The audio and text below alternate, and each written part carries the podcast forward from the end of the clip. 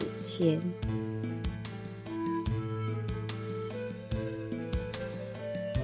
鹰击长空，俯瞰苍生，雄姿英发的翱翔甚让人仰慕。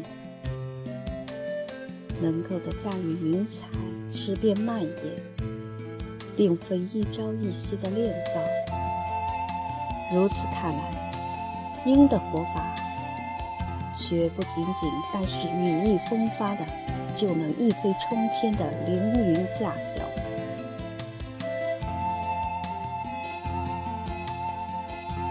雄鹰的雄心壮志欲与凌云绝壁比高低，看览天下万千，尽收眼底。可以说是胸存雄心万丈，也是人们一直以为视为一种灵智的图腾。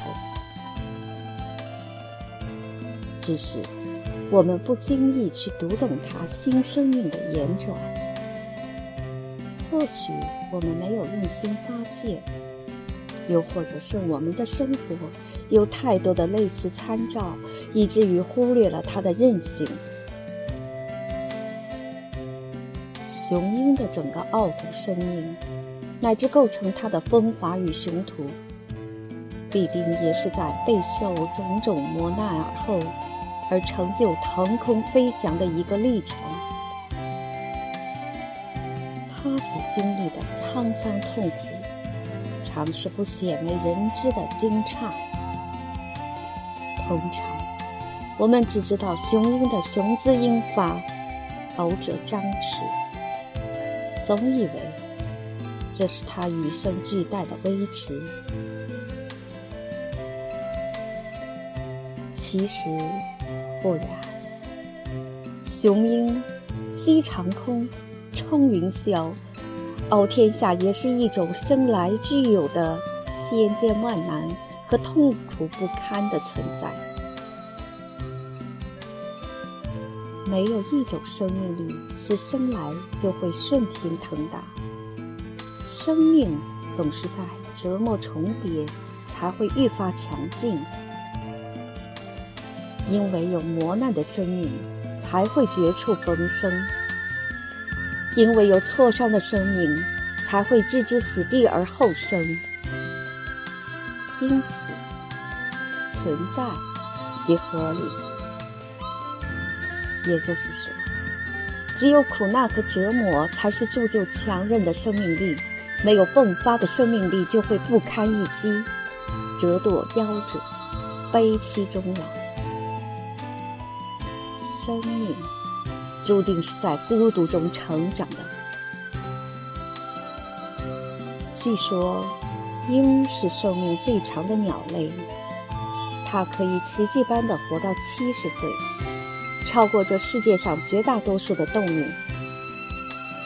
然而，有一部分的鹰却在四十岁的时候就会死亡，只有大约三成可以活到七十高龄。这是为什么呢？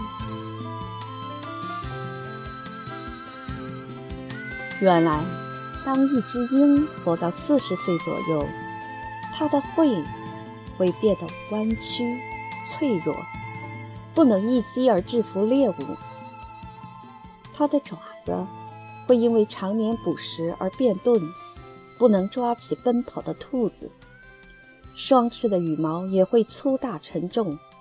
不再能够自由飞翔。这个时候，鹰有两个选择：一是回到巢穴，静静等死；一是通过一百五十天的漫长煎熬，获得重生。如果一只鹰选择了重生，那么它必须艰难地飞到山崖顶端。在那里筑巢，然后他要忍着饥饿和疼痛，在岩石上日复一日地敲打它的喙，直到脱落，等到新的喙长出来。老鹰必须更为决绝地用心喙将磨钝的爪子一个个拔出，直到长出新的锋利的爪子。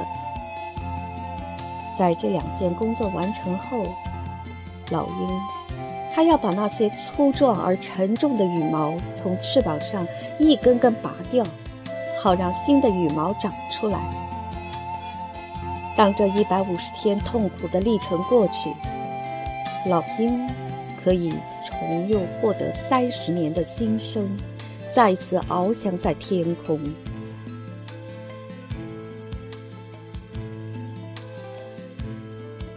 鹰的新生命由来，让我感慨万千，顿时也几番清静。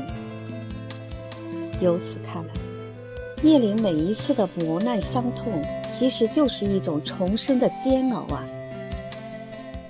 必须耐得住煎熬，才有新的生命延续。所以，面对种种的艰难困苦，我们便万念俱焚，痛不欲生。与鹰所面临的重生煎熬相对而言，显得太过于不值一提了。很显然，面对苦痛，宁愿枯坐死去，还是像鹰一样选择摒弃负重，重铸新生命的力量？最终，要么沉浸于痛苦等死，要么摆脱痛苦重生。尽两者。别无他选。然而，鹰的痛苦不堪，却独辟崖壁上端，静悄地面对重生所需要的忍耐历程。诚然，他从不需要扩张他的痛苦与悲凉，也从不奢求有外援的聆听与怜悯。也许。应懂得，有些事是只有自己可以去抵达。生若有苦难，必也是由己应对。有些事也非自己无以援救，自己的生命自己主宰。山重水复疑无路，柳暗花明又一村。生来不逃劫难，死去英姿不散。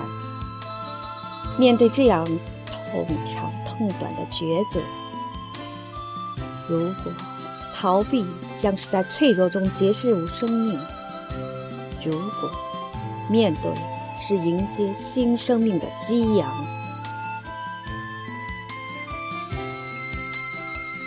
人生亦然，自来到这人间。